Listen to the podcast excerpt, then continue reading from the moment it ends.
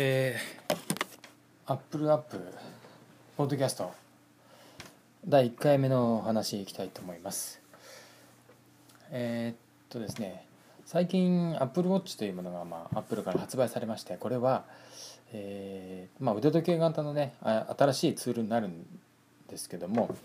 え、この商品に対する製品に対する評価というのはネット上では非常に大きく分かれております。これはですね大きく分けて片や腕時計型の、えー、ツールだと腕時計だと思ってる思って評価してるサイト。もう一つはこれはもう時計も見れる新しいツールだと思って評価してるサイト。これ2つに分かれています。まあ Apple Watch っていうのはこのそれ以前にもスマートフォンなわけですスマートフォンをサポートする端末なんですけど、まあ、それ以前にも、えー、Google からアップルギアでああえっとねアンドロイドギアであったりアンドロイドウェアであったりとかっていう腕時計型のツールというのはすでに製品販売されてるわけなんですけどもまあこれもねあの例えばメッセージを見れたり電話に出たりっていうことは当然可能なんですけどまあそもそもねこれ言わせていただきたいのはやっぱりアップルがあくまでもアップルまあ時計型のツールを出すっていうことが社会的に出てから後から Google が追いかける形で作ってたりする部分もあるのでまあ結局はすごくあのなんとか先にしようとしてアップルも先に製品を出してるっていう形にはなってる。これねあのどういう時に使うのかっていうのがねあると思うんですけどあの Android に出してるアップルあえっ、ー、と Android ギアというのはこれはすごく細い形の腕にはめる、まあ、リストバンド型の腕時計というか、まあ、一応メッセージを見たり返信したり電話に出たりできるそうなんですけどこれバッテリー持ち時間がなんと10時間。まあ10時間だとね本当に使ってると実際はもっと短くなるということが想定されるのであまあ7時間8時間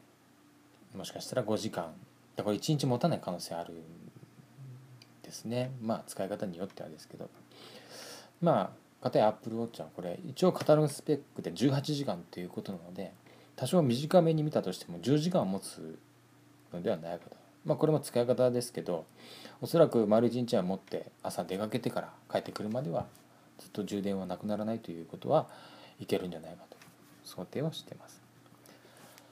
まあ、これでね、まあ、サイトを見ててやっぱりその時計っていう目で見てるサイトこれあったんですけどまあ、えー、モバイルプリンスの、えー、ブログということでこれはあれですよねその沖縄の沖ラジの方で放送してるラジオを、えー、ポッドキャストで配信してるわけですけどまああの割とねちゃんとした放送の内容だなとは思うんですけど、このねモバイルプリンスという人がアプローチに評価を出しましてこれですねあのやっぱりある程度デザインが時計そのものだったんでモバイルプリンスも落胆はあったそうですね。待ち望んでいたものと違うと。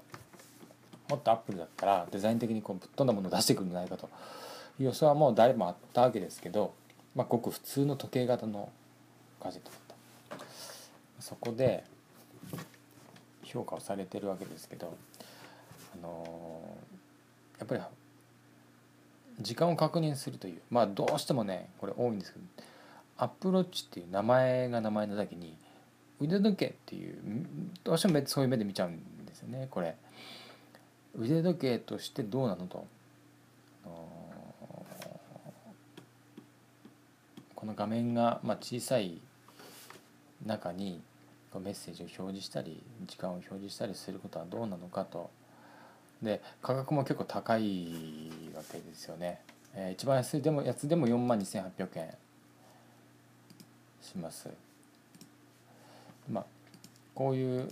ぐらいの金額になるとやっぱり結構割と高めの呼吸時計に入ってくるというかまあ時計っていうのは本当何百万するものもあるわけですけどあの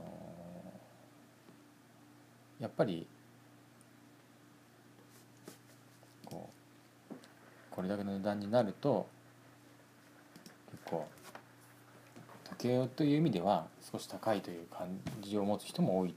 と思いますしまあそもそもスマホでね時間を確認するじゃないかと今は。まあモバイルポリンスそんなふうに言ってるわけです。だからその上にあの時間を確認するためだけに4万2800円もするものを買うのかという評価なんです。これはやっぱり一口に言ってアプルウォッチというのを腕時計っていう目で見てるということだと思います。でも実際このアプルウォッチの性能すごくいろいろできるわけです。のカメラねシャッターのリモコンにもなったりしますしあと地図を表示させてナビゲーションさせることもできる。もちろん電話の着信を出てそのまま会話もできるしメッセージを受け取って返信もできるしスケジュールを見ることもできるスケジュールを入れることもできる。これ自分の位置情報を飛ばすこともできるし音楽を再生することもできる。もうすごくいろいろできるわけです。でこれが腕一つでできると。まああとはあのフィットネスというかあのウォーキングなりワークラン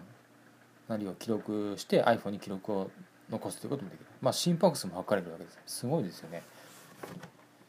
これ本体の裏側にあのセンサーがあって心拍数を測ってくれる。でこの記録を全部 iPhone に取ると。そうするとその人が体調管理というのは全部 iPhone の方に記録として残ってるわけです。だから万が一何かあった時にその iPhone を一つチェックすれば、えー、あのメディカルリストっていうのはありますから iPhone には。これあのパスコードを解除しなくても例えば救急車の人が来たらあの iPhone のロックを外さなくてもそこだけは見れるようになってる。だからその人が普段どんな体調なのかっていうのは一目瞭然なわけです。そうやって例えば、えー、血中のトップが高めであるとかという記録を取ったりとかあるいは、えー、いつも血圧が高めであるとか普段運動している人なのかどうなのかとかそういう記録を全て一覧で見ることができるでこうやって体調管理に使うというのはやっぱり時計という常に体につけてるツールでならではの機能だと。まあこうなるともはや時計という時間を確認するというのは本当に2の次3の次ということになってくると。だからそういう意味であのまあそれでも18時間持つわけですバッテリーはね。そういう意味で時計と比較してその劣るところも、まあ、多少はあるかもしれないけどもあの評価をするというのはあのちょっとその正しく捉えられてないんじゃないかということは思います。まあスマートフォン出た時もそうです。あの電話としてでかすぎるんじゃないかっていうことすごく散々言われたんです。あの iPhone の最初の4.3インチのディスプレイ小さいですよ今だと。それですら言われた。だけど今やもはやそれはもう本当に小さい部類で5インチ7インチのスマートフォンってもう当たり前になってる。でもなぜかというとそれは電話以外の機能に使われてるからですよね。映画を見たりホームページを見たり、ね、写真を撮ったり動画を撮影したりとか、まあ、ありであらゆることがスマートフォン電話機で行われるようになってこれ電話する以外の機能なんですよね。だからもはや電話というよりかはカメラになったりねあの動画編集ソフトになったりゲーム機になったり時には辞書になったり計算機になったり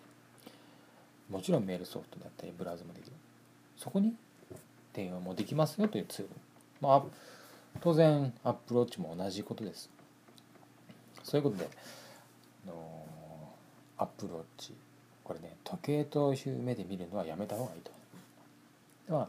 一番おすすめなのは林信之さんの、えー、書いてる記事がありますのでこれはですね是非あの見ておいた方がいいです林信之さん、えー、記事書いてますまああの検索してみれば分かると思います。アップルウォッチを7日間使ってみたということでレポート書かれてます。えー、以上ちょっとアップルウォッチに関する、え